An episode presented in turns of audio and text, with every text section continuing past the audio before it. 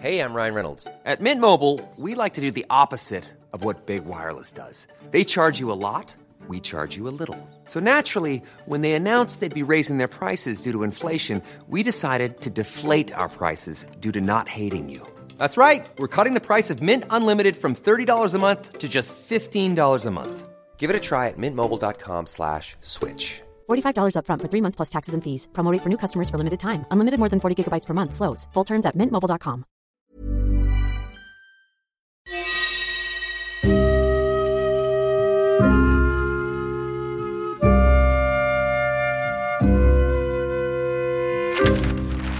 Série noire à la une.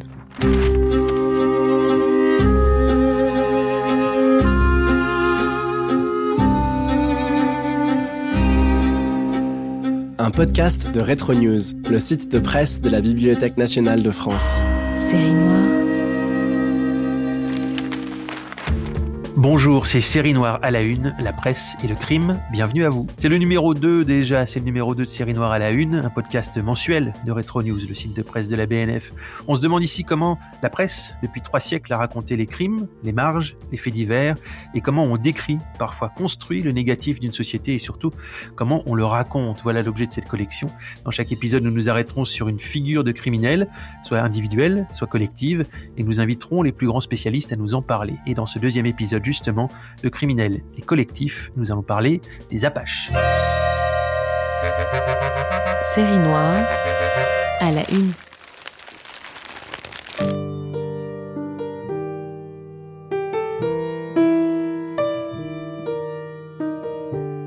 Il y a des Apaches à Paris. Mais ils ne sont pas à l'exposition. Généralement, on les rencontre sur les boulevards extérieurs ou le long du canal. L'autre jour, ces Chirakawi ont enlevé un pauvre diable qui cheminait dans une rue déserte et ils lui ont dit Si tu nous aimes, suis-nous. Comme ils n'avaient pas l'air de les aimer et qu'ils ne faisaient pas mine de les suivre, ils lui ont administré quelques bonnes gourmades pour déterminer sa sympathie lente à venir et activer sa marche hésitante.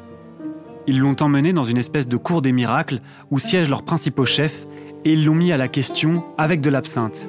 Ils lui en ont versé et ingurgité de force jusqu'à ce qu'il tombât ivre-mort à leurs pieds. Ils avaient espéré mieux. Ils se flattaient, j'imagine, d'assister à une séance expérimentale de délirium très mince, dans laquelle ils auraient pu observer avec fruit les effets de l'absinthe sur le système nerveux et sur l'appareil cérébral. Furieux de n'avoir pas joui du spectacle instructif qu'ils s'étaient promis, ces respectables empiriques s'en sont pris au bonhomme, que dans leur langage ils appellent un pente. Ils lui ont meurtri le corps et la figure, ils lui ont fait sortir un œil de la tête, ils lui ont planté un couteau dans la joue. Après quoi, ils l'ont laissé là, râlant, avec un écriteau sur la poitrine, la bande des Apaches.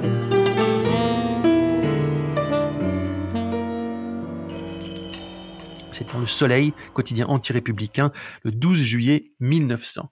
Pour parler des Apaches et nous plonger dans le Paris de Belleville et de Ménilmontant des années 1900, nous sommes avec Quentin Deluermoz et Arnaud-Dominique Hout. Bonjour à tous les deux. Bonjour. Bonjour. Quentin Delermoz, vous êtes historien, professeur à l'Université de Paris. Vos recherches portent sur l'histoire sociale et culturelle du 19e. Vous avez édité et présenté deux récits, deux récits autobiographiques que vous avez donc édités et réunis sous le titre Chronique du Paris Apache au Mercure de France. Il y a la médaille de mort du gardien de la paix Eugène Corsi et les mémoires de casque d'or. On va en reparler. Euh, Arnaud Dominique Hout, vous êtes professeur d'histoire contemporaine à Sorbonne Université, membre du Centre d'histoire du 19e, spécialiste d'histoire de la Gendarmerie nationale française. Vous avez coécrit avec Emmanuel Blanchard et Vincent Denis et sous la direction de Vincent Millot une histoire des polices en France, des guerres de religion à nos jours, paru en février, euh, c'était aux éditions Belin. Vous y parlez des Apaches euh, pendant euh, plusieurs pages, on va y revenir. Je viens de lire un extrait du journal Le Soleil euh, qu'on peut retrouver sur retronews.fr. Euh, Est-ce que c'est bien ce journal qui a lancé ce terme Apache Quentin Delermoz On associe souvent le premier usage du terme Apache à, à ce titre, mais en réalité, c'est une production collective qui opère par petites touches. La société est littéralement euh, traversée d'une immense angoisse à l'écart de ces jeunes déclassés qu'on appelle Apache. On pourra revenir un petit peu sur euh, ce que Dominique Khalifa appelait l'archéologie de l'Apache, c'est-à-dire qu'il y a quand même euh, toute une strate de représentation qui est en jeu euh, derrière. Il vaut mieux le considérer comme un phénomène collectif dont la presse est un des relais, que uniquement comme une simple création d'un seul titre. Oui, ça va être quand même au cœur de, notre discussion euh, dans cette émission, c'est la question de la construction d'une figure. Tout à fait. Figure de l'Apache. Oui, alors en fait, si on veut vraiment reprendre un petit peu les, les différentes strates, en fait, il faut probablement remonter dans les années 1860. À ce moment-là, se développent deux types de, de médias qui vont euh, accentuer cette, peur. Tout d'abord, on a les romans feuilletons, les romans populaires, et notamment l'avènement de ce qu'on appelle le roman criminel, hein, dont un des maîtres sera Émile Gaborio, et puis on a l'avènement de la presse de très grande diffusion avec le petit journal qui, par ses faits divers, commence à toucher des, des publics nouveaux. Ce qu'on observe en fait, c'est qu'à partir des années 1900, c'est-à-dire le moment où vont apparaître les Apaches, on a un déplacement dans euh, cet imaginaire et on passe du roman criminel au roman judiciaire. De plus en plus, le héros, ça va être l'inspecteur, ça va être l'enquêteur, ça va être le, reporter, et l'enquête est au cœur de l'ouvrage. Ce qui fait que le, le, le criminel, d'une certaine manière, s'éloigne et fait d'autant plus peur. L'exemple type, c'est Fantomas, avec ses deux, euh, deux héros, hein, Juve, l'inspecteur, et Fandor, le reporter.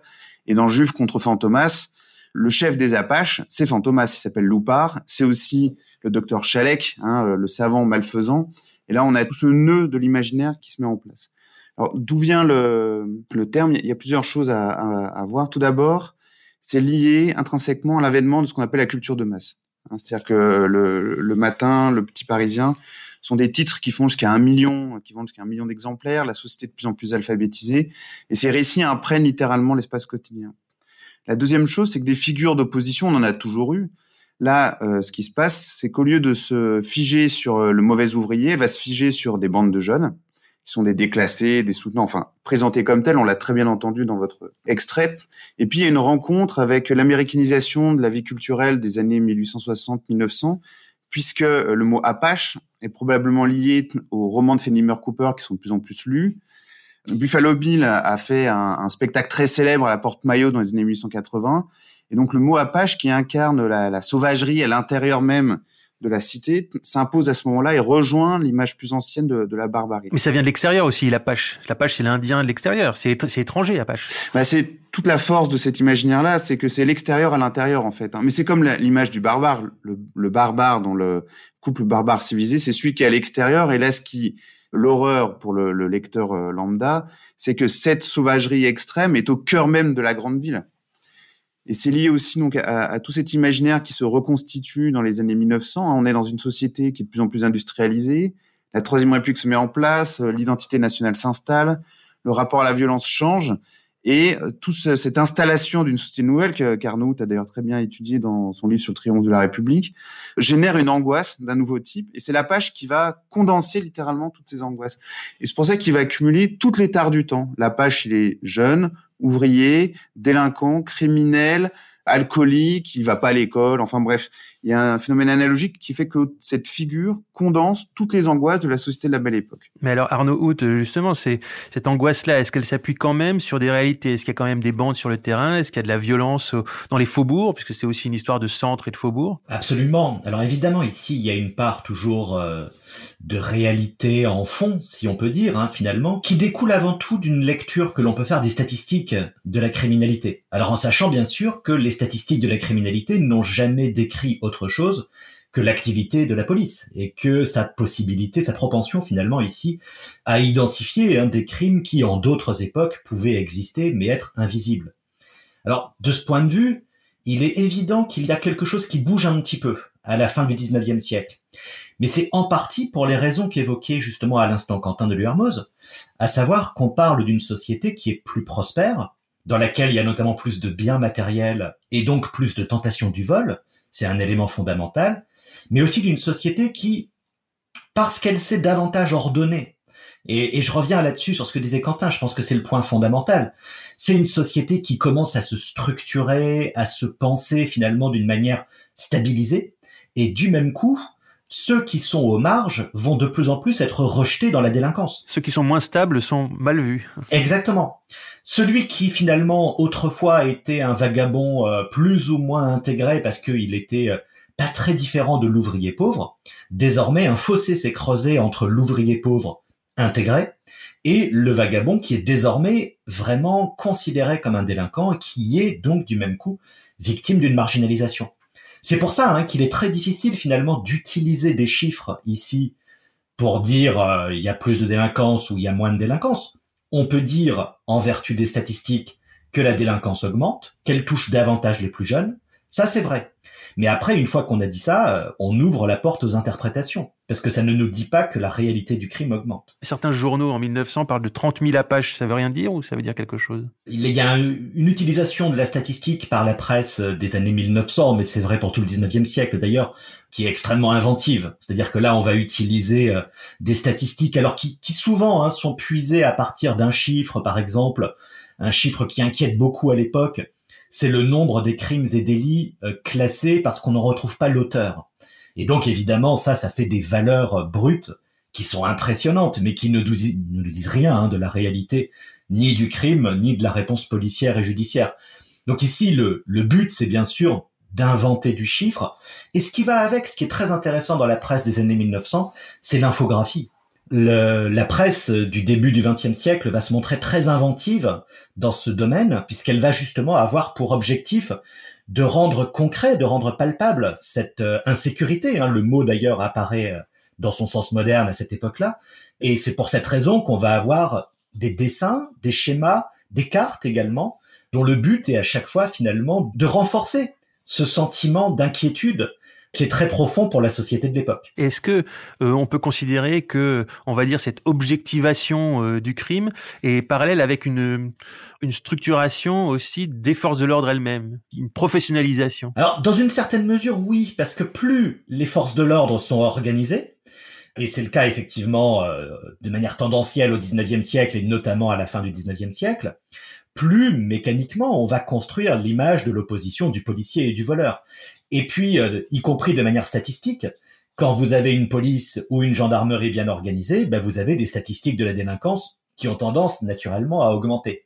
Donc ça, c'est un paramètre qui peut entrer en compte, mais ce n'est que partiel, parce qu'il faut bien comprendre que le renforcement et l'institutionnalisation de la police et de la gendarmerie, c'est quelque chose qui est plutôt finalement dans la séquence 1860-1880, et donc la question Apache arrive après finalement. Quentin de Hermos, dans euh, le texte que vous avez édité, ce texte euh, du gardien de la paix Eugène Corsi, quelle est la place euh, des Apaches? C'est vraiment le, mal absolu? C'est quelque chose qui occupe vraiment l'esprit du gardien de la paix à l'époque? Oui, il y, a, deux niveaux de réponse en fait. De toute façon, la police est obligée d'y répondre. Hein. Comme l'insécurité relève à la fois des faits objectifs et d'un sentiment, quand bien même il ne s'agirait que d'un sentiment, il faut de toute façon y répondre. Ce qui fait que la figure de l'Apache va avoir un, un, effet direct sur les, certaines des politiques de la préfecture de police, qui sont autant des politiques d'efficacité que des politiques symboliques.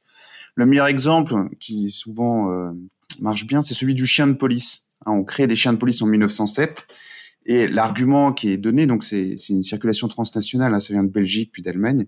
L'argument qui est donné, c'est que ces chiens sont mieux à même au fond de courir après les Apaches à tel point qu'on organise des concours de chiens de police en 1907 au Vélodrome Buffalo, c'est organisé par le journal Loto qui organisera après les Tours de France. Et au cours de ces concours, en fait, les chiens doivent courir après un homme déguisé en apache et le tenir en joue sans qu'il puisse bouger. Donc on voit ici vraiment le lien très direct entre euh, l'institution policière, la production de nouveaux services de police et cet imaginaire social.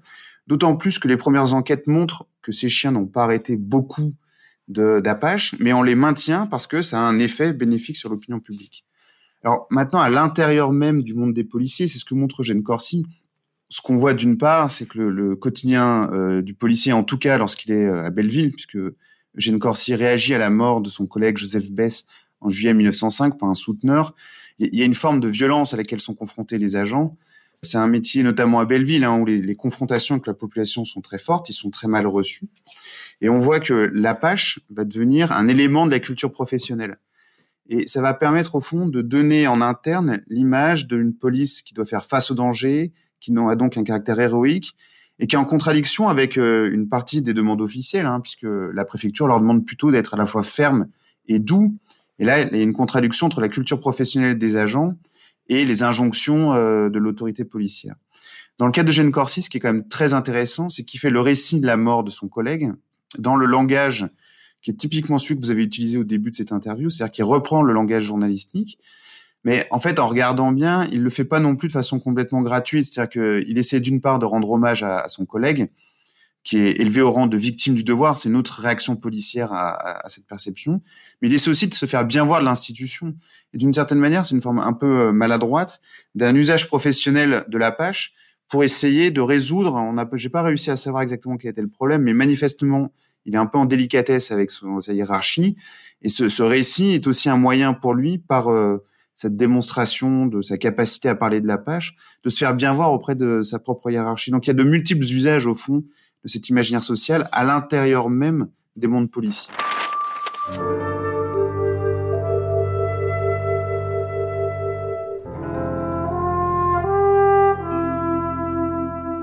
nous avons l'avantage de posséder, à Paris, une tribu d'Apaches dont les hauteurs de Ménilmontant sont les montagnes rocheuses. Les criminels d'aujourd'hui, en effet, ne sont pas semblables à ceux d'autrefois. Ils en diffèrent en deux points. Ils sont plus jeunes et ils font souvent le mal par dilettantisme. Aujourd'hui, nous voyons de véritables gamins qui tuent pour le plaisir qu'ils trouvent à verser le sang. Car parmi les dernières agressions qu'on a constatées, la plupart ont pour victimes des ouvriers qui n'avaient guère que quelques sous dans leur poche.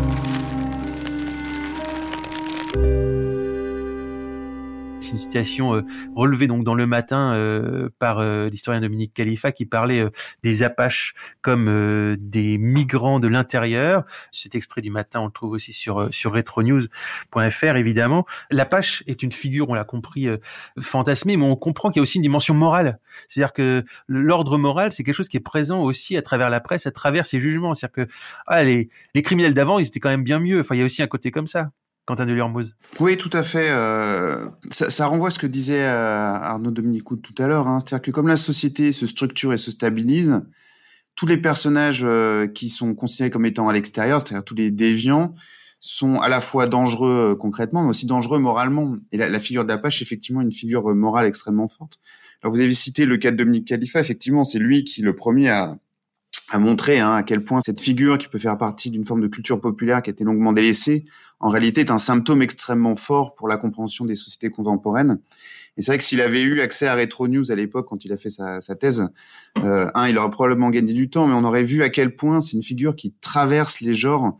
C'est ça qui est absolument impressionnant, parce que là on cite beaucoup de, de journaux de très grande diffusion comme Le Matin, mais en fait on va le trouver aussi dans la presse militante, de droite comme de gauche, dans la presse professionnelle.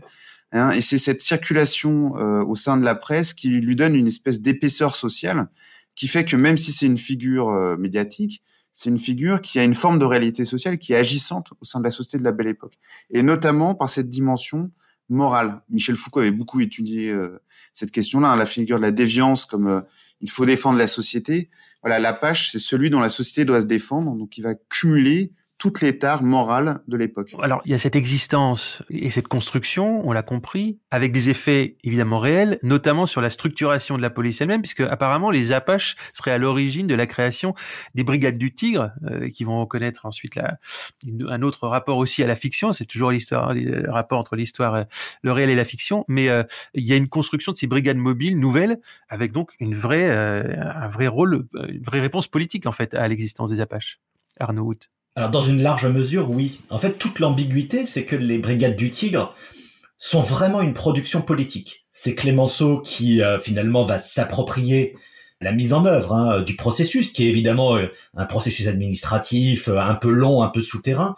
Disons que Clémenceau va prendre la responsabilité politique d'une réforme significative qui consiste, hein, pour être concret, à créer des services de police judiciaire spécialisés dans toutes les régions de France. Ce qui est intéressant, c'est que les brigades du Tigre, en fait, ne s'appliquent pas vraiment à Paris, dans un premier temps du moins, puisque le but, c'est justement de répondre au déficit de la sécurité en province, où il y a une criminalité spécifique, alors qui, pour partie, reprend la forme des Apaches. Euh, il y a des Apaches, euh, ou du moins on parle d'Apaches plus exactement dans de nombreuses villes de France, mais on parle surtout d'une criminalité mobile. Parce que la grande inquiétude des années 1900, c'est la mobilité, c'est les phénomènes de bande. Et notamment en 1905-1906, il y a des bandes assez organisées, ou du moins dont on explique qu'elles sont euh, bien organisées, qui vont sévir du côté de la Drôme, du côté euh, du Poitou, et surtout euh, du côté de la frontière belge, les bandits d'Asbrook, qui vont commettre effectivement plusieurs centaines de, de crimes et délits. Et c'est en fait en réponse à cette nouvelle menace et à ce sentiment notamment que le mal apache venu de Paris se dissémine finalement dans toute la société française. C'est dans cette perspective qu'on va créer justement ces brigades du Tigre. Alors immédiatement, hein, la création des brigades du Tigre, c'est un phénomène médiatique, parce que la volonté justement du pouvoir politique, c'est de reprendre la main. C'est d'avoir de quoi produire des beaux articles qui vont justement célébrer la réaction, l'efficacité. reprendre la main sur le récit, en fait. Reprendre là aussi la main sur le récit, ouais. Exactement. De manière très significative, pour l'anniversaire des Brigades du Tigre, donc en janvier ou février 1909, on a un article dans le journal Le Temps qui dresse un bilan statistique des Brigades du Tigre. alors évidemment, c'est un article dont on comprend très bien qu'il est co-rédigé hein, par l'administration euh, qui a fourni des éléments, mais qui fabrique du coup justement une sorte de légitimation de l'action policière et qui en même temps sert d'aiguillon parce que je pense que ce discours des brigades du Tigre, euh, il s'adresse pas seulement à l'opinion publique, il s'adresse aux policiers eux-mêmes et notamment à la préfecture de police de l'Épine, avec l'idée que euh, on va créer finalement une sorte de concurrence médiatique pour obliger également la préfecture de police à euh, prendre des initiatives. Euh, comme le disait Quentin Deluarmos tout à l'heure, les chiens de police, c'est juste avant. Et on va avoir très vite aussi une volonté de mieux motoriser, par exemple, la police parisienne en réponse aux initiatives qui ont été prises par le pouvoir politique. Alors, dans la dernière ligne droite de notre euh, discussion euh, sur les Apaches, je vous propose une, lecture justement autour de la, question de la, de la, fiction et de la réalité euh, dans la figure de l'Apache. C'est dans Le Gaulois en 1907, donc un peu plus tard que les autres articles qu'on a entendus. On ne sait plus aujourd'hui si l'Apache, de création récente, produit une certaine littérature ou si une certaine littérature a produit l'Apache. Il a paru sur les planches de nos théâtres des auteurs l'ont fait figurer dans des scènes de revue, où sa silhouette pittoresque leur semblait piquante. Mais la pêche, hélas, c'est trop souvent un personnage de drame lorsqu'il joue dans la vie. Sous ce vocable dont on l'a affublé, on a réuni l'escroc, l'escarpe, le rôdeur de barrière, le cambrioleur, le faquin à poignard clandestin, l'homme qui vit en marge de la société, prêt à toutes les sales besognes pour ne pas accomplir un labeur régulier, le misérable qui crochette une porte ou éventre un passant, parfois pour rien, pour le plaisir, comme on compte qu'autrefois, la cossade tua la tournelle. Vous signalez euh, un certain Marie-François Goron, à l'époque ancien chef de la sûreté, qui écrit des fictions dans les journaux inspirées bah, des dossiers qu'il a connus, donc fiction très euh, très documentée. Et puis il y a cette figure là dans cette article du Gaulois les questions du théâtre, cette figure qui est Casque d'Or. Euh, Casque d'Or qui est une figure Apache qui a euh, été euh, proche de, deux chefs Apache sur les hauteurs de, Belleville et Ménilmontant. Là, on est dans le mythe déjà quand on parle de Casque d'Or aujourd'hui. Quentin de Hermoz. Oui, tout à fait. Alors, le cas de Casque d'Or, il, est fascinant, précisément pour ses rapports entre réalité et, et, fiction, parce que les deux se nourrissent en permanence. Hein. En fait, elle, c'est une prostituée qui fait partie euh, de ces fameuses bandes de jeunes qu'on évoquait tout à l'heure. Et du coup, faut bien rappeler que ces bandes ont réellement existé. Hein. Il y a une bande qui s'appelle la bande Marquelet, qui sévit à Neuilly, qui fait des attaques nocturnes. Et là, elle décrit assez bien euh, dans, ses mémoires, parce qu'elle raconte ses mémoires en, en, 1902, après le, drame qui a opposé euh, ces deux amants, Manda et Leca, en janvier 1902. Euh, elle, fait une espèce de d'entrée dans ce monde des Apaches. Hein, de ce monde de souteneurs, de prostituées, de délinquants, de jeunes déclassés, en rappelant qu'ils sont euh, unis par tout un code, code vestimentaire, le veston, le foulard, l'argot qui joue un rôle très important, une territorialisation très forte, une survalorisation de la virilité. Bon, ces groupes ont réellement existé, et c'est sur eux que va prendre, que prend appui l'imaginaire de la Pache, qu'il va grossir de façon extraordinaire. Ce qui est intéressant dans le cas de Casque d'Or, c'est qu'elle le dit très bien, hein, qu'au début, Apache, c'est un terme qu'ils n'ont jamais employé pour eux-mêmes. Et à la fois, l'imaginaire s'appuie sur ces personnages-là. Il y a une déconnexion évidente, comme on l'a rappelé tout au long de notre discussion. Et ce qui est intéressant dans le cas de Casque d'Or, c'est qu'en fait, elle va opérer ce qu'on appelle un retournement du stigmate. C'est-à-dire que quand on vous euh, reproche quelque chose, vous le retournez en quelque chose de positif. Aujourd'hui, par exemple, les jeunes de banlieue, c'est un terme négatif et certains l'utilisent pour le mettre en avant, pour se valoriser aussi. Et elle fait exactement ça, c'est-à-dire qu'elle va se définir elle-même comme reine des Apaches, et elle va devenir une figure, une coqueluche du tout Paris. Elle va avoir euh, une revue au Bouffe du Nord, elle va même faire des, des cartes postales un peu osées pour euh, la, la, mise en scène un petit peu de cette dimension très euh, sexuelle et, et transgressive qu'est sa propre figure. Et ça très vite d'ailleurs, dès 1902, enfin voilà, c'est le tout début du phénomène Apache. Elle, elle arrive très vite, elle est sur une scène, elle est mise en avant et là, elle a quoi, 22, 23 ans. Oui, tout à fait. C'est exactement le processus que décrit votre, auquel d'ailleurs il fait probablement référence, hein, que décrit votre citation. Et donc du coup, on a affaire à, quelqu'un qui va essayer d'utiliser cet imaginaire-là pour sortir de sa propre condition sociale. Le, drame étant qu'elle va pas y arriver puisque euh, l'épine hein, va faire fermer sa, revue au Bouffe du Nord et donc du coup elle, ne va pas pouvoir euh, en profiter concrètement. Mais elle est un, un, très bon exemple de ce lien entre les deux et le fait que cet imaginaire se soit cristallisé autour d'une figure féminine. On parlait tout à l'heure de la dimension morale. Évidemment, là, dans ce cas-là, la dimension transgressive a aussi une valeur positive dans cette société de la belle époque, eh ben, elle va devenir le visage euh, concret, humain de cet imaginaire social de l'Apache et qui va donner lieu ensuite à de multiples productions qui va ancrer dans notre propre imaginaire à nous. Casque d'or, c'est peut-être la seule figure des Apaches qui signifie encore quelque chose dans euh, notre imaginaire contemporain. Oui, bah du fait du film de Jean Becker euh, avec Simone Signoret, avec euh, Serge Reggiani qui jouait le rôle d'un Apache, d'un chef euh, Apache aussi dans ce film-là. Est-ce qu'on peut dire que les Apaches sont un peu la matrice d'autres figures criminelles semi-construites ou désignées par une sorte de slogan? Est-ce que les blousons noirs, par exemple, dans les années 60, sont les descendants des Apaches, Arnaud? Oui, tout à fait. Il y a en fait, à partir des Apaches, une sorte de cadre médiatique qui existe et qui va être réemployé. Et en fait, là, on peut suivre une généalogie. Alors, c'est souvent lié en fait euh, le, quand on parle des Apaches hein, à la question de la jeunesse, euh, puisque les, les Apaches se définissent par la jeunesse. Donc effectivement, les étapes suivantes, ça sera avant même les blousons noirs, on a le phénomène dit des J3 euh, après 1945, hein, qui est déjà une première grande inquiétude sur sur la jeunesse post deuxième guerre mondiale et puis les blousons noirs, et puis les loupards euh, des années 70, euh, et ainsi de suite finalement, hein, euh, jusqu'aux figures plus contemporaines.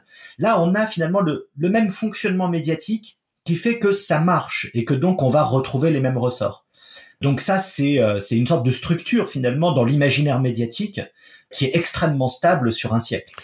Est-ce que on peut considérer que cette construction de la figure des Apaches, ou on va dire cette objectivation d'un phénomène plus euh, nébuleux, euh, est-ce qu'on peut considérer que la presse a ça, au-delà de la question politique et de la structuration générale de la société, hein, comme vous l'avez décrit, euh, la presse a, des raisons de construire ça, dans le sens où, où en tout cas, elle est responsable d'une certaine manière du fait de la course au lecteur. C'est-à-dire que la société se stabilise, la police se structure, mais la presse aussi est, est concurrentielle et donc euh, il faut faire peur au lecteur, mais aussi le faire en sorte qu'il achète le prochain numéro.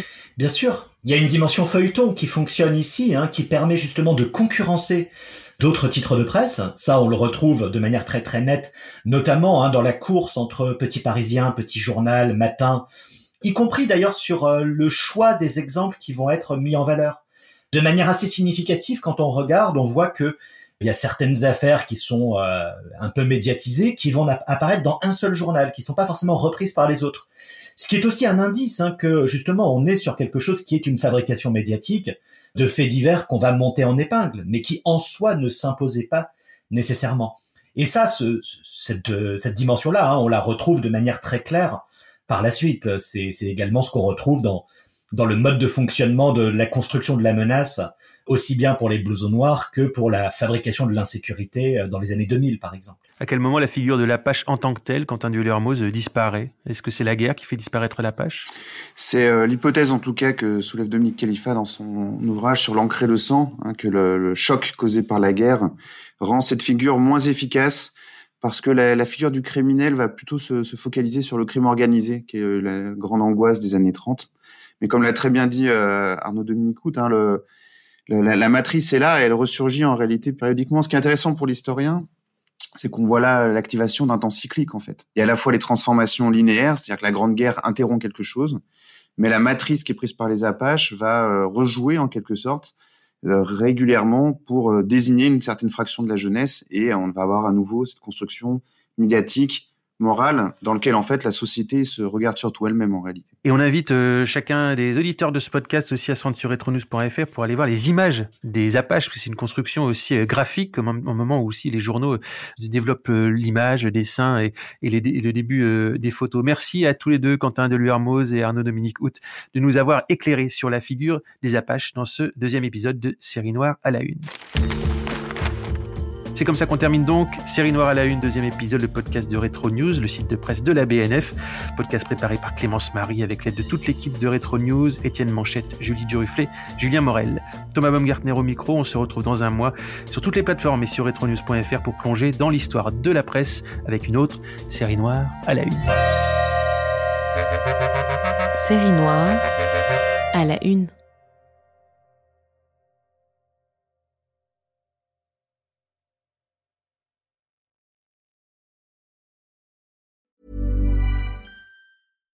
When you make decisions for your company, you look for the no-brainers. And if you have a lot of mailing to do, stamps.com is the ultimate no-brainer. It streamlines your processes to make your business more efficient, which makes you less busy. Mail checks, invoices, legal documents, and everything you need to keep your business running with stamps.com. Seamlessly connect with every major marketplace and shopping cart. Schedule package pickups and see your cheapest and fastest shipping options from different carriers with rates up to 89% off USPS and UPS rates. And with the stamps.com mobile app, you can take care of mailing and shipping wherever you are. Make the same no-brainer decision as over 1 million other businesses with stamps.com. Sign up with code program for a 4-week trial plus free postage and a free digital scale. No long-term commitments or contracts. That's stamps.com. Code program.